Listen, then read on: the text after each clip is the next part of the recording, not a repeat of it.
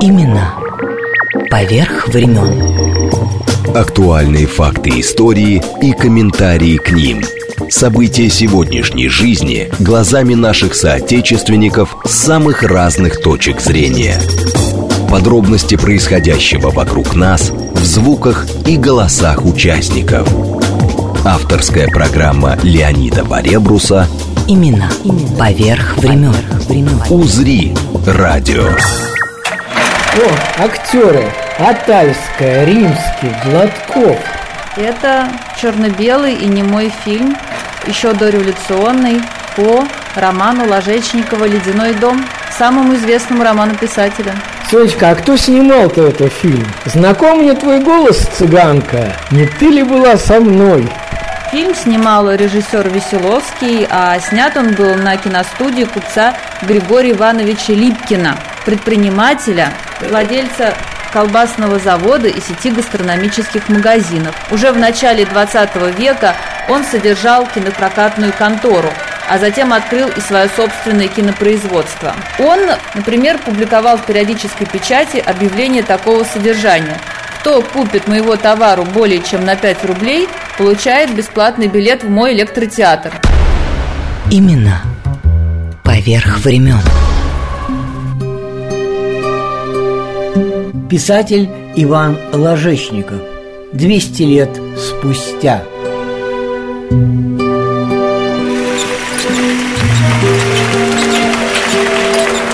Великий князь Иоанн Васильевич Высокий, сутуловатый, черные волосы с проседи Великая княгиня Софья Фоминишна Жена его из рода греческих императоров.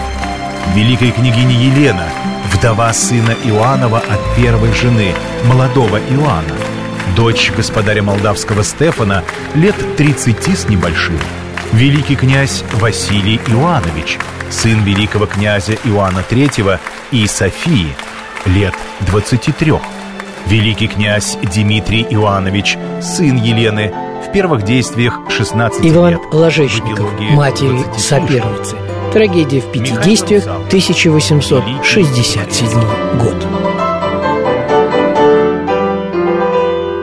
Когда-то пьесы и оперы «Опричник» и «Ледяной дом» Ивана Ложечникова с аншлагом шли в театрах Москвы и Петербурга. Потом забвение, но присутствие в этой жизни осталось и сегодня. Дом в Коломне, откуда сбежал на войну с французами, описание дворянского гнезда в отцовской, а затем младшего брата усадьбе Кривякина, ждущей сейчас реставрации, куда мы сегодня тоже поедем. Фотографии и книги им написаны, что уже 120 лет хранятся в общедоступной библиотеке, первой в Московской губернии, открытой в родовом доме. Их почитаем вместе. Для коломенцев как таковых Ложечников начался с библиотеки имени Ложечникова. В каком году-то? 1899 год. Представляете, открылась первая общественная библиотека, и она сразу получила имя Ложечникова. И вот как раз мы сегодня находимся в этой библиотеке. Поблизости от усадьбы Ложечникова Да, от Кремля. и напротив улицы А Ложечникова. ну тогда Она еще... как раз в усадьбе Ложечникова. Тогда да. еще улицы Библиотека. Ложечникова Да. не было. 1858 год. Это нам подарили родственники Ложечникова. Это его прижизненное издание. Я вот смотрю, Санкт-Петербург, Санкт-Петербург, типография Якова Трея. И вот здесь вот есть подпись, это брату и другу Николаю Ивановичу Ложечникову. Ложечников его подпись и село Кривякино, где было у них имение. вот Это- здесь это портрет. том. Это первый том и первый его роман «Последний новиков». Издание очень мне нравится. Книга продавца Крашенинникова. Вместо введения. Вот новость для меня. Да кто же тот шалун, кто смел без моего и плана, и совета всю важность поддержать столь трудного сюжета? И что здесь я не вижу? Вот подпись-то. Подпись Хмельницкий. Мне очень вот это нравится. Печать позволяется. Цензор Бекетов. И есть у нас еще вот такой 1883 год, тоже собрание. Все тома есть, все. Это издание Вольфа. Вольфа, да. Москва, Петровка, дом Михалкова, номер 5. На случай вопроса, почему избрал я сценой для русского исторического романа «Лифляндию», который одно имя звучит уже иноземным, скажу, что ни одна страна в России не представляет народному романисту приятнейшего и выгоднейшего места действия.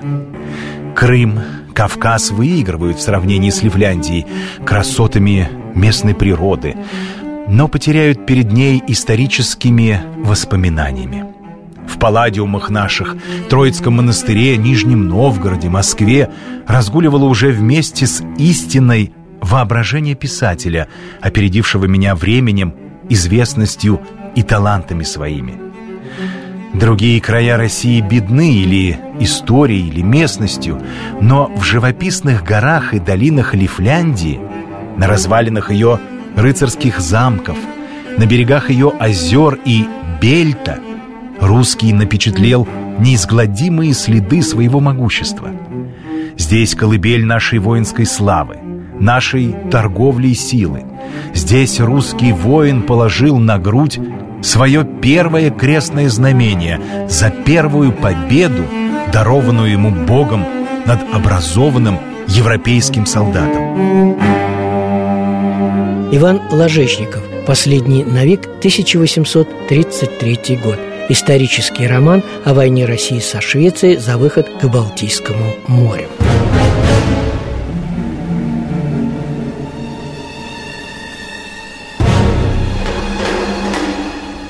Архитектурный комплекс из трех зданий. Это летняя дача. Тут они жили с мая по сентябрь. Если тепло, то по октябрь максимум.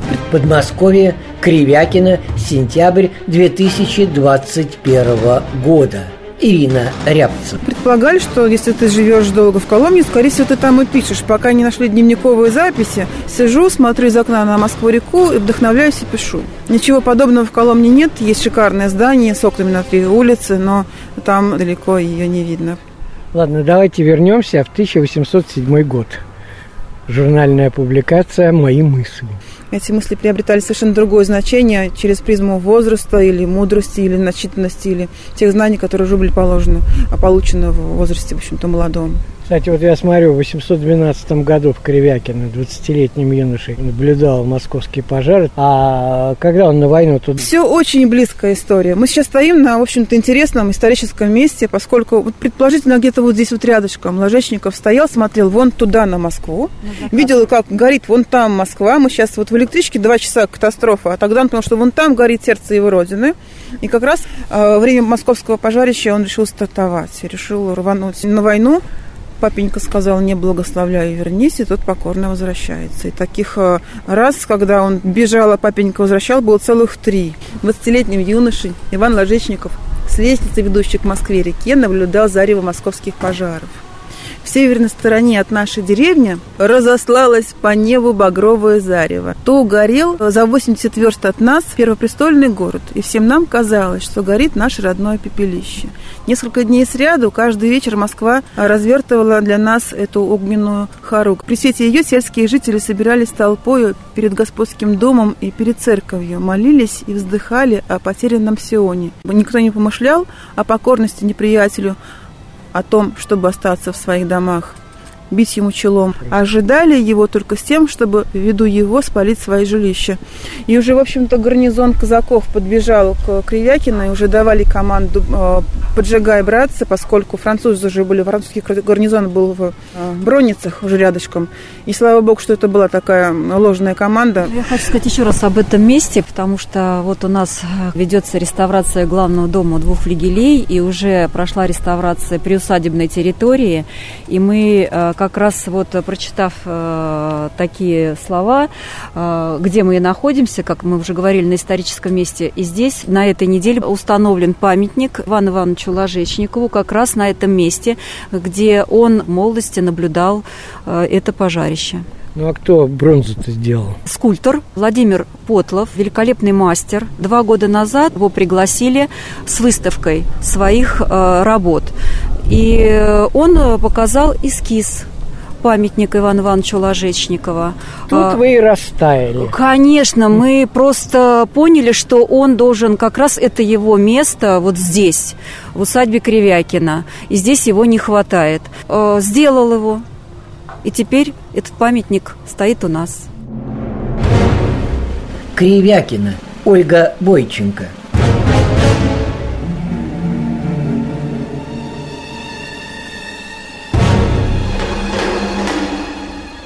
Я родился 14 сентября 1792 года в городе Коломне Московской губернии, родине одного из знаменитейших духовных сановников и проповедников нашего времени – Филарета, митрополита Московского и Коломенского. Живописное местоположение города и окрестности его на берегу двух рек с его древним креблем, еще более живописная местность в деревне отца моего на берегу Москвы-реки рано пробудили во мне любовь к красотам природы. Любовь к чтению, которую я почувствовал с детских лет, имел я возможность удовлетворить рось в домашней библиотеке, заключавшей в себе все, что было напечатано на русском языке. Так писал Иван Ложечников в автобиографии «Моя жизнь». В документах указываются разные даты его рождения. Благодаря записи в метрической книге церкви Коломны Коломенского уезда за 1790 год краевед Софья Булаватская установила дату. Следующая остановка – Коломна. Осторожно, двери закрываются. Иван Иванович Ложечников родился в 1790 году в семье богатых коломенских купцов Ложечниковых. Однако точно дата его рождения неизвестна. А, по метрическим книгам документально она не подтверждена, потому что а, сохранилась дата крещения писателя 23 сентября по старому стилю, это 4 октября по новому стилю, но, к сожалению, дату рождения писателя мы не знаем. Сонечка, а Однако, в какой церкви-то его крестили? Церкви Бориса и Глеба в Коломне. Там же находился его дом, родовая усадьба Ложечниковых за прудах. Это такой старый район Коломны за рекой Коломенкой. А потом Ложечниковы переезжают в другую усадьбу, которая сохранилась по сей день, где теперь музей, посвященный писателю. И вот а ну книга. А, дом Ложечникова. Ой, слушай. Рисунок коломенского художника Федорова. Акварель такая, которая показывает этот дом в конце 18-го, начале 19 века, во времена детства писателя. Вот здесь на верхнем этаже пьют чай купцы, а на балконе под маркизой. Э, чай из самовара, потому что богатые купцы уже в конце XVIII века заводят себе самовары. Вот Иван Иванович Ложечников тоже описывал чаепитие с самоваром, которые были у него в семье. А вот здесь сидят сами обитатели дома рядом с домом на скамеечке, дворник. Подмотает. Ой, подожди, а это бочка, эту воду возили? Бочка это воду возили, но с бочкой связано у Ивана Ивановича Ложечникова еще одно интересное воспоминание, как он бежал на войну 1812 Но с другого крыльца, заметь, с другого балкончика, с другой стороны, да? Да, у него несколько версий, как он бежал на войну. Одна из них, что он был э, в бочке. Батюшки, огромный лист, древо рода ложечников. Это только одна десятая часть, что я вам показываю. Так вот, э, вот он наш герой главный, Иван Иванович Ложечников. А вот его старший брат Николай Иванович. Вот его младший брат Николай Иванович, сестры Екатерина и Анна. По линии старшего брата мы видим внучатого племянника писателя Ростислава Федоровича Благонравова, который родился в 1847 году. То есть он, Ростислав Федорович, застал самого писателя в юном возрасте.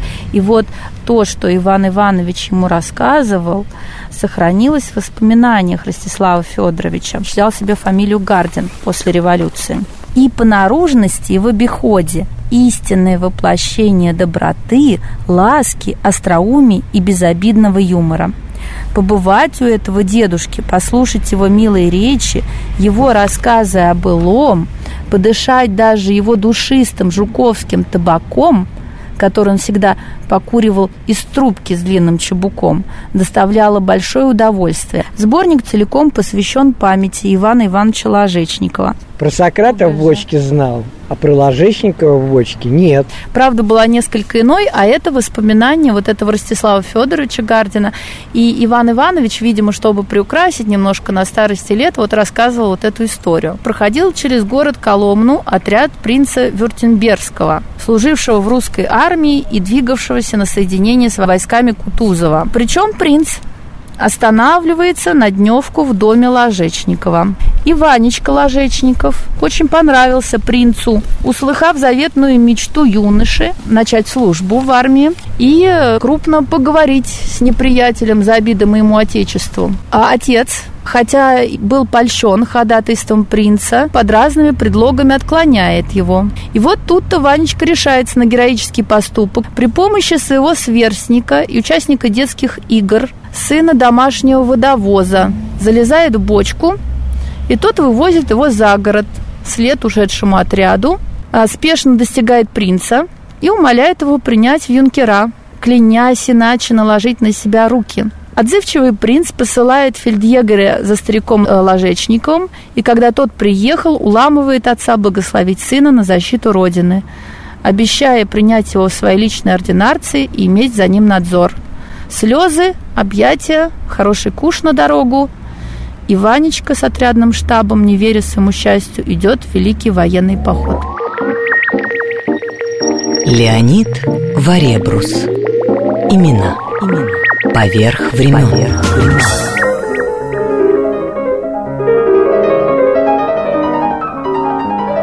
Гримаса моего доктора. Из походной записной книжки 1813 года. Шеф мой, принц Мекленбург-Шверинский Получил отпуск на родину. И я с несколькими товарищами ему сопутствую. 20 лет беззаботный, ничем не выжидая, смеясь равно над кислую рожей и благосклонную улыбкою фортуны, засыпая так же сладко без копейки в кармане, как и с полным золота кошельком. Я живу весело, весельем ласточки, вылетевшей в первый раз из гнезда своего под лазурь безграничного неба. И на долю моего честолюбия, как бы вы думали, пали крупицы с высоты — Имя адъютанта, де Презьен фон Макленбург, звучит довольно громко в ушах почтарей, станционных смотрителей, бюргеров и нередко от городского фонтана привлекает к станционному дому раи пригожих немочек. А имя русского? Оно звучит выше всех в наше время. Ему народы с восторгом кричат «Хуч!», как принимают нас в Пруссии – становишься здесь выше несколькими вершками и с гордостью повторяешь «Я русский».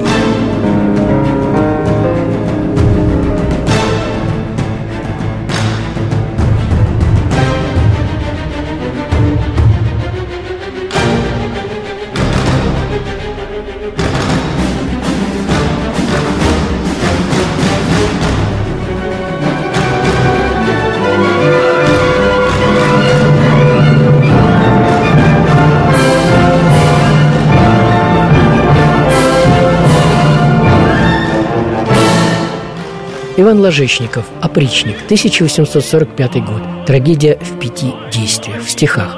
Оперу по ней Петр Чайковский напишет только в 1870-х годах. Премьера состоится 12 апреля 1874 года в Мариинском театре Санкт-Петербурга.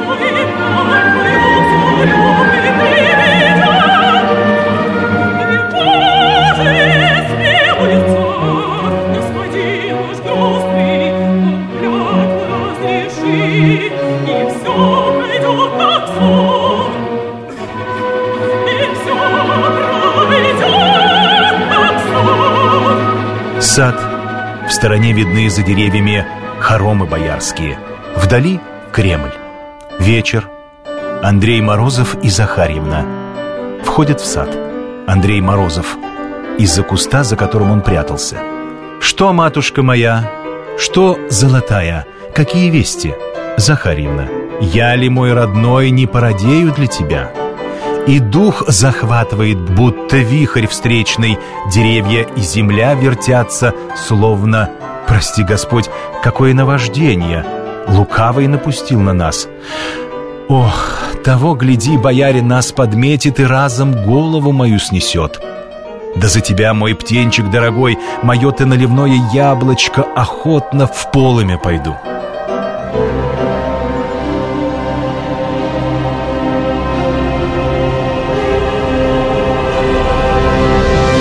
Писатель Иван Ложечников. 200 лет спустя. Софья Булаватская. А вот какая интересная жизнь у его потомков. Сергей Николаевич Ложечников, вот мы сейчас с вами говорили, о главном враче Московской глазной больницы, о Полине старшего брата писателя, Николая Ивановича э, Ложечникова. Он тоже э, жил в Москве. Ну, родился-то он в Коломне, как и все другие родственники писателя. Но вот они постепенно переезжают в Москву. И вот в середине XIX века он занимал в Москве очень высокую и ответственную должность винного пристава. Должность эта существовала еще с XVIII века по 1861 год. И жил Николай Иванович в доме на территории винного двора в Москве. А двор этот появился еще во времена Петра I и назывался Большой Кружечный или Каменномостный питейный двор. Кстати, Сонь, давай точку поставим. Я имею в виду ложечников, ложечников. Давай проясним это. Иван Иванович, э, история его семьи, которая насчитывает четыре с половиной столетия, семья его, фамилия это была Ложечникова. Вы жили в Коломне, это были мелкие торговцы. Однако происходит возвышение дедушки писателя – Ильи Акимовича Ложечникова, который выполняет крупные поставки соли, хлеба, самых разных товаров. У него были эм, разные заводы Коломне. Отец писателя занимал высокую должность коломенского городского главы и имел стремление перейти в дворянство. Отцу писателя это не удалось. А вот сам Иван Иванович Ложечников, он переходит в дворянское сословие в 1844 году и свою фамилию Ложечников. Он вносит родословную книгу дворянских родов как фамилию Ложечников. Зато у вас теперь в Кремле, в Коломне, есть и улица Ложечникова. Э, среди потомков у нас Это Александр? Николаевич Ложечников, который приобрел славу сильнейшего шахматиста во второй половине XIX века. И это по линии младшего брата писателя Николая Ивановича. Это Александр Иванович Ложечников, талантливый художник-импрессионист. И это Алексей Алексеевич Бубеничек, правнук младшего брата писателя. И он в советское время возглавлял специальное конструкторское бюро гидрометеоприборостроения. Он был главным конструктором. А еще необходимо сказать об Александре Сергеевиче Орлове, академике, выдающемся исследователе древнерусской литературы. И вот они, талантливые представители семьи Ложечниковых. Леонид Варебрус. Имена, Имена. поверх, времен. времен. Теперь вместе с нынешними Ложечниковыми и Соней Булавацкой отправляемся в Кривякино в гости к Сониным коллегам Ольге Бойченко и Виталию Гусакову. Кстати, первая литературная публикация будущего писателя Ивана Ложечникова, обозначенная как «Мысли», а ему тогда было 16 лет, появилась в Вестнике Европы за 1807 год и была подписана Кривякина и Ложечников. Ну а самые первые свои стихи он писал по-французски. В поздней пьесе, это 1867 год, матери соперницы, трагедия о временах великого князя Иоанна Васильевича, тоже есть стихи. Великая княгиня Софья, опомнись, про кого ты говоришь, и здесь, кругом все недруги стоят. Великий князь Василий Иоаннович, пускай передают – в тюрьме, в цепях, на площади под плахой мастера заплечного. Все тоже я скажу. Пускай со всех концов Святой Руси услышат сына мученика голос. И судит нас с отцом Господь Небесный. Эй, шептуны, подите, донесите, размажьте хорошенько, чтоб слова мои в груди змеёю повернулись».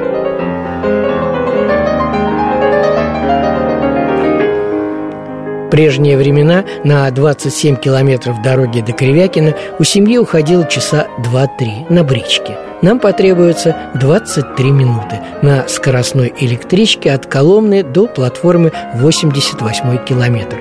А там еще 5 минут пешком до этого дворянского гнезда. Знаменитое было когда-то место на берегу Москва-реки. Осторожно, двери закрываются. Именно поверх времен. Леонид Варебрус. Имена. Поверх времен. Писатель Иван Ложечников. 200 лет спустя. Подмосковье Кривякино.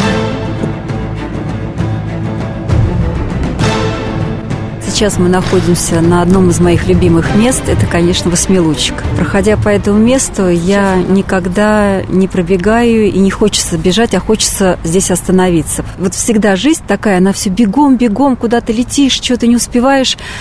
А здесь вот останавливаешься, и вот эта красота, липы, птицы, аллеи вот эти, как-то хочется задуматься, помечтать, посмотреть вверх на небо и вот эти полезные мысли, добрые мысли отправить в космос.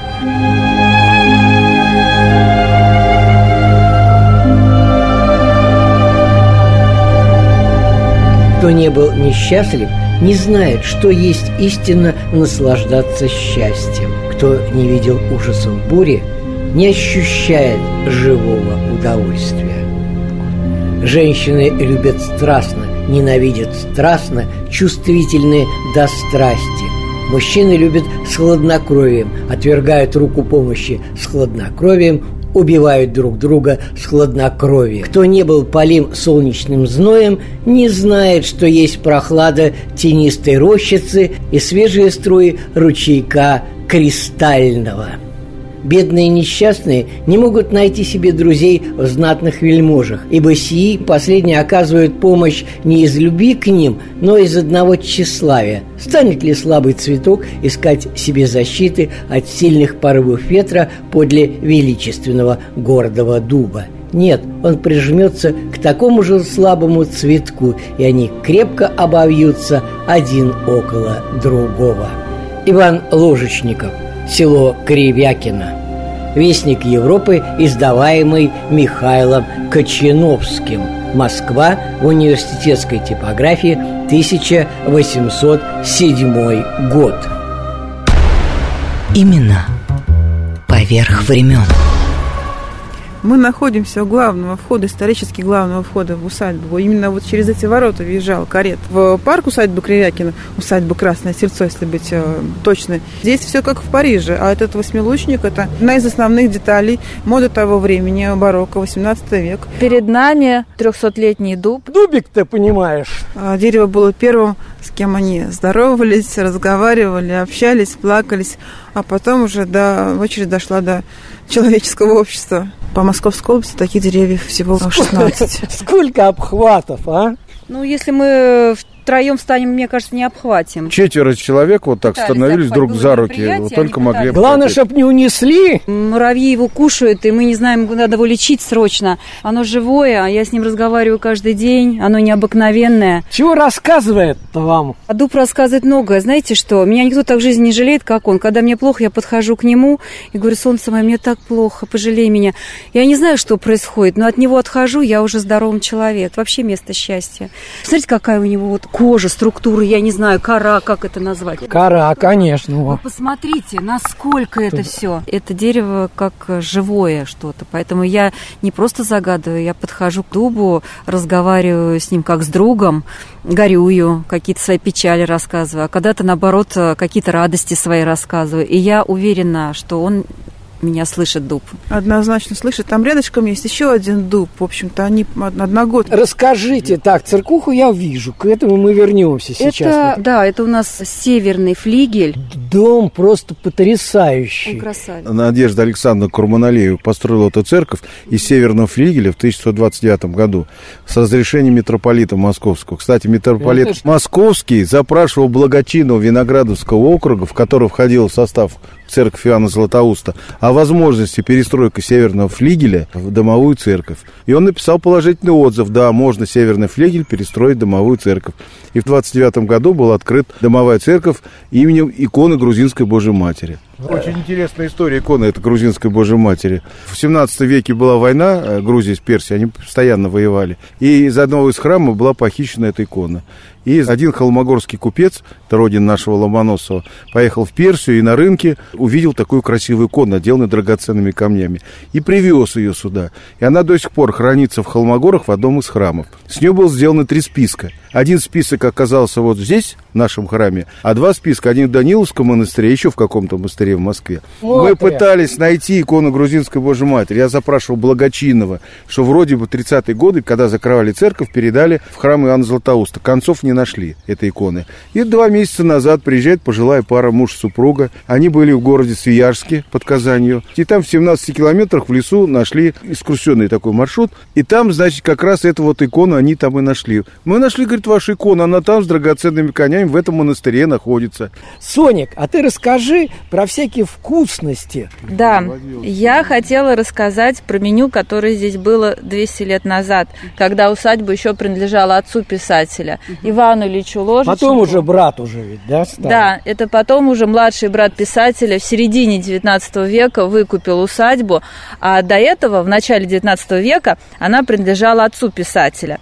И вот он стремился к дворянской жизни, Иван Ильич Ложечников, и к нему стекались все дворяне уезда сюда, Под в водочку, Красное Сельцо, как тогда называлось Кривякино. И вот как писалось в автобиографии Ложечникова. Во время цветущего положения дел отца писателя, сообщается в автобиографии Ложечникова, Красное Сельцо было настоящим Эльдорадо того времени. Туда стекались дворяне уезда на приманку вкусных обедов с аршинными стерлядями, Конечно, пойманными в собственных прудах и двухфунтовыми грушами, только что сорванными в своих оранжереях.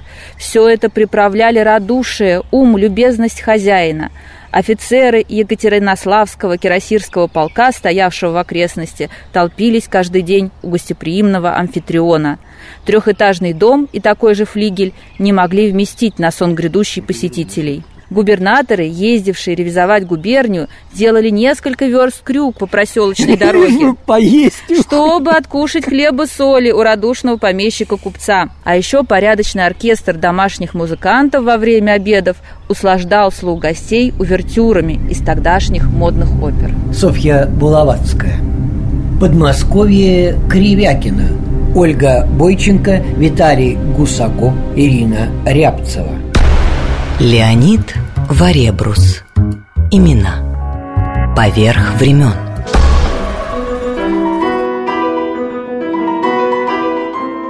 Усадьба Кривякина. Галина Ложечникова. Я всегда гордилась тем, что я Ложечникова. Потому что, с одной стороны, я никогда не была ярым фанатиком этого писателя. Я вообще считала, что что-то такое второстепенное. Ну как, «Ледяной дом» Ну, ну, и тем не менее, даже в школе мы учили этот «Ледяной дом» в четвертом классе, как показательный такой материал. Ну ладно. Да, конечно. Ну, я же советская пионерка. И я гордилась, что моя фамилия, вот и как-то родственники мои это чувство гордости привносили в меня. Ребята не спрашивали, мол, ты не родственница? Все, все время спрашивают. И я всегда с гордостью говорила «да». Но вот только сейчас, благодаря музейным работникам, я поняла, какую в нашей литературе русской роль занимает этот Ложечников. Это действительно основоположник русского исторического романа. Я никогда не думала, что это такая фигура. Теперь я горжусь еще больше. Но я хочу сказать, что мой брат двоюродный, он живет в Новосибирске. Его зовут Владимир Владимирович. Он поменял фамилию, он был по папе Зеленев, а потом он уже, когда вырос, сознательно поменял фамилию на Ложечник, потому что это очень сильно гордится. Ну вот из всех романов вы упомянули «Ледяной дом», да? Ледяной Но там дом, же вот. есть еще и, и последний записки. Навик, и, да, и Басурман, и куча вот это вот серенькое, черненькое, любят все время вспоминать эту пьесу. Вот, то есть много, у него и публицистики ведь много, то есть он очень такой плодотворный был Ну, человек. теперь-то вы все прочитали. Ну, естественно, теперь. А вы знаете, мне больше нравится даже не «Ледяной дом», мне «Последний Навик» больше нравится. Я читала по юности, думаю, что так «Ледяной дом», какая-то тоска смертная. А это мне понравилось. Сейчас перечитывала с удовольствием. Осталось заглянуть в открытую в 1829 году домовую церковь иконы грузинской Божией Матери. Тут тоже полно историй. У сестер Калины Ложечниковой и Елены Сотниковой-Ложечниковой своя. Библию-то какую привезли? Это что же про Бабкина? Эта Библия принадлежала дочери Ивана Ивановича Ложечникова, но в себе мы ее звали, ну не мы, моя мама звала ее Бабой Дуней. Она жила в семье своего двоюродного брата. Это в районе Новослободска. В районе Новослободска, да, на Селезневке. И вот эту Би- Библию, конечно, прятали, потому что времена были Посадить тяжелые. ведь могли. Могли посадить, конечно. Она была очень верующим человеком. Моя мама даже вспоминала, в какую церковь она ходила, как она выглядела. То есть у нее остались какие-то детские воспоминания. И вот можно сказать, что вот рука, не знаю, может быть, Иван Иванович прикасался, потому что Библия это старинная. Наша семья потом вот в современных уже условиях не была никогда набожной, мы не очень этим всем интересовались, но баба Дуня, да. А Библия, поскольку 1751 год издания, то есть все прекрасно понимали, что это очень древняя, и поэтому ее берегли, и друг у друга, вот мой папа и его сестра из дома в дом перетаскивали эту Библию и икону бабу Дунину. И вот, наконец, свершилось это чудо, когда мы встретились с работниками музея и полюбили друг друга. И, и с решили... жителями Коломны. Да, да, и с жителями Коломны, и с удовольствием. Хотя вот был момент, когда мне было так жалко. Слава богу, пересилила я эту жалость, и мы вот с Леной поехали, и с большим удовольствием передали в дар музей. Мы гордились, конечно, тем, что мы относимся к семье Ложечникова. Мама даже, когда была ребенком, пыталась составить генеалогическое древо. У меня сохранили записи ее, да. Ну, многих вещей она, конечно, не знала, потому что у нее не было доступа к архивам. Вот. А уже познакомившись с усадьбой Ложечникова, я для себя открыла многие интересные вещи. Кто были мои предки? Есть дом, Родной. родной дом, дом, который любят, о котором заботятся, и там это будет более сохранно и более интересно, чем у нас дом под спудом. Поэтому они с удовольствием в дар приняли эту вещь, и мы с Леной гордимся этим. Этот дом строился примерно в то же время, что и дом в Коломне. Ну да. Он Как просто это? поменьше по размерам, и Ну это да. разное. Это дворянская усадьба, она строилась именно на дворянский манер, с дворянским размахом. А у нас просто городская купеческая усадьба. Здорово. Согласно архиву ЦИАН, ваш дом был пущен в эксплуатацию в 1795 году. Какая красота! Народ, это надо видеть. Белый-белый мрамор, понимаешь. Все вот эти картины были на втором этаже во всех залах. А что они писали про этот дом-то? Есть описание какое-то? В 1862 году он пишет, что первое детское впечатление. Вот эта центральная часть дома была из красного кирпича в три этажа с бельведером на крыше. Бельведер это такая башенка была. Был трехэтажный южный флигель и одноэтажный северный флигель. Вот эти крылья были пристроены потом. Поэтому дом несколько раз перестраивался, реконструировался. Значит, ну, сейчас наши местные краеведы говорят, что эти крылья были при княгине Ливин. Скорее всего, пристроил как раз наш купец первой гильдии Иван Ильич Ложечников, который получил огромнейшее богатство от своего отца Илья Кимыча, который в 1787 году переехал из города Коломны, купил на Таганке шикарный дом, одноэтажный кирпичный, с участком, со двором. Он имел отношения с такими князьями, как Лобана Ростовский, Куракин. Это были сильные миры всего, да. Конечно. Вот. И он в 1795 году он умирает и оставляет свое наследство трем своим сыновьям. Ивану Ильичу, средний, значит, это отец нашего писателя, Емельян, старший, и младший Трифон. Младший Трифон был горький пьяница, и он оставляет ему 100 рублей в год.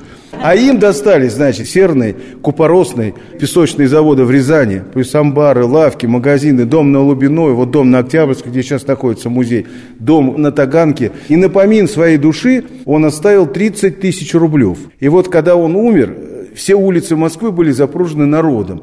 Вытаскивали из дома бочки, выкатывали и сундуки с медной монетой. И всем выдавали на помин души. Не, ну представляете, богатство отца, да, 30 тысяч. Если в 1624 году эту усадьбу контр-адмирала Шакурманалиева купил за 49 тысяч рублей ассигнациями.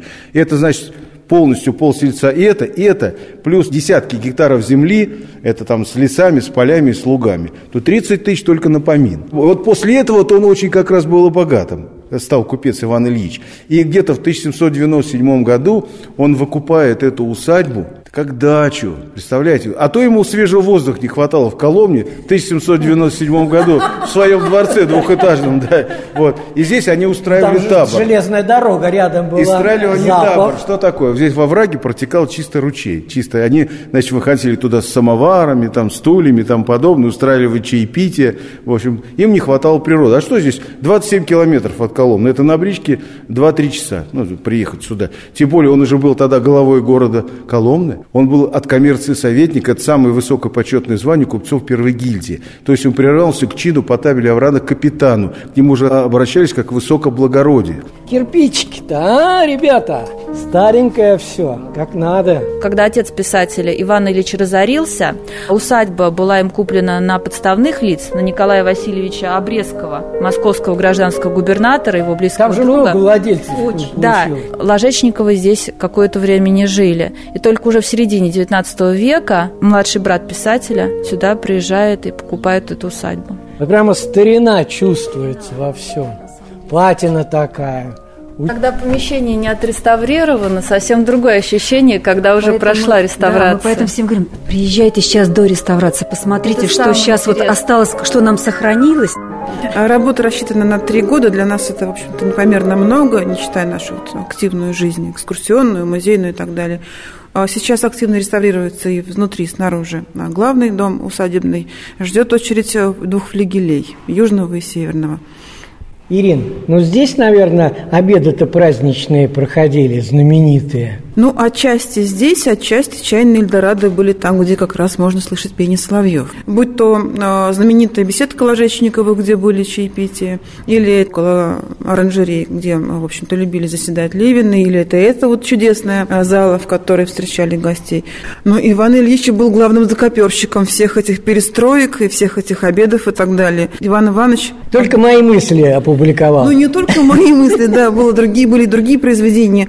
Получается, что как бы Иван Иванович был гостем. Гостем при папеньке или гостем при Николае Ложечникове, который потом во вторую уже серию выкупал это имение и как бы здесь селился. И тогда уже в литературе у Ивана Ивановича появляются а, такие немножко измененные, но все-таки воспоминания и такие собственные эмоции по поводу пребывания в отцовском доме, в общем-то.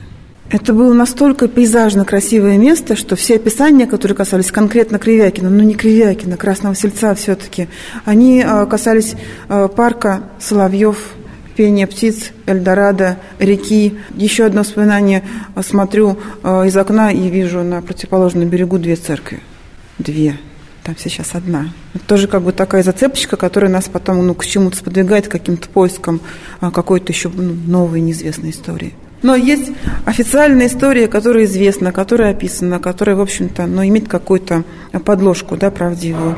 А есть э, вот действительно сказочки, которые мы добывали каким-то самым э, странным способом, э, рассказанные потомками. Одна сказочка касается восьмилучника, вот нашего знаменитого места, нашего, в общем-то, памятного места.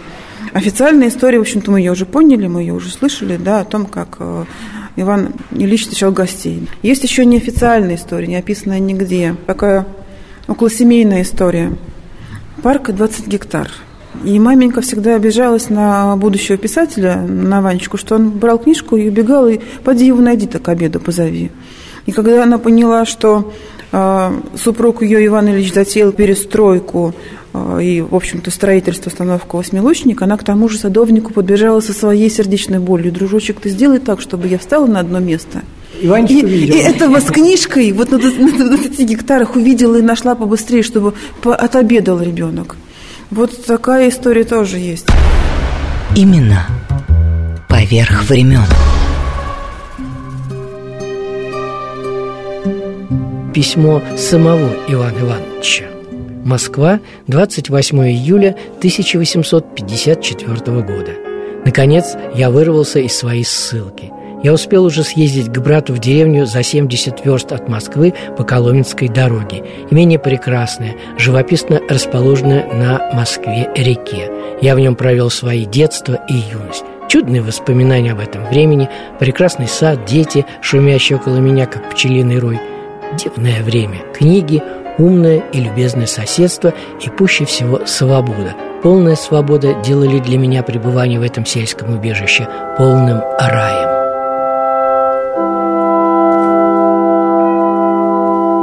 Наши дни – Санкт-Петербургская консерватория. Петр Чайковский на сюжет Ивана Ложечникова «Опричник». Первая премьера случилась 12 апреля 1874 года тоже в Петербурге по соседству в Мариинском театре.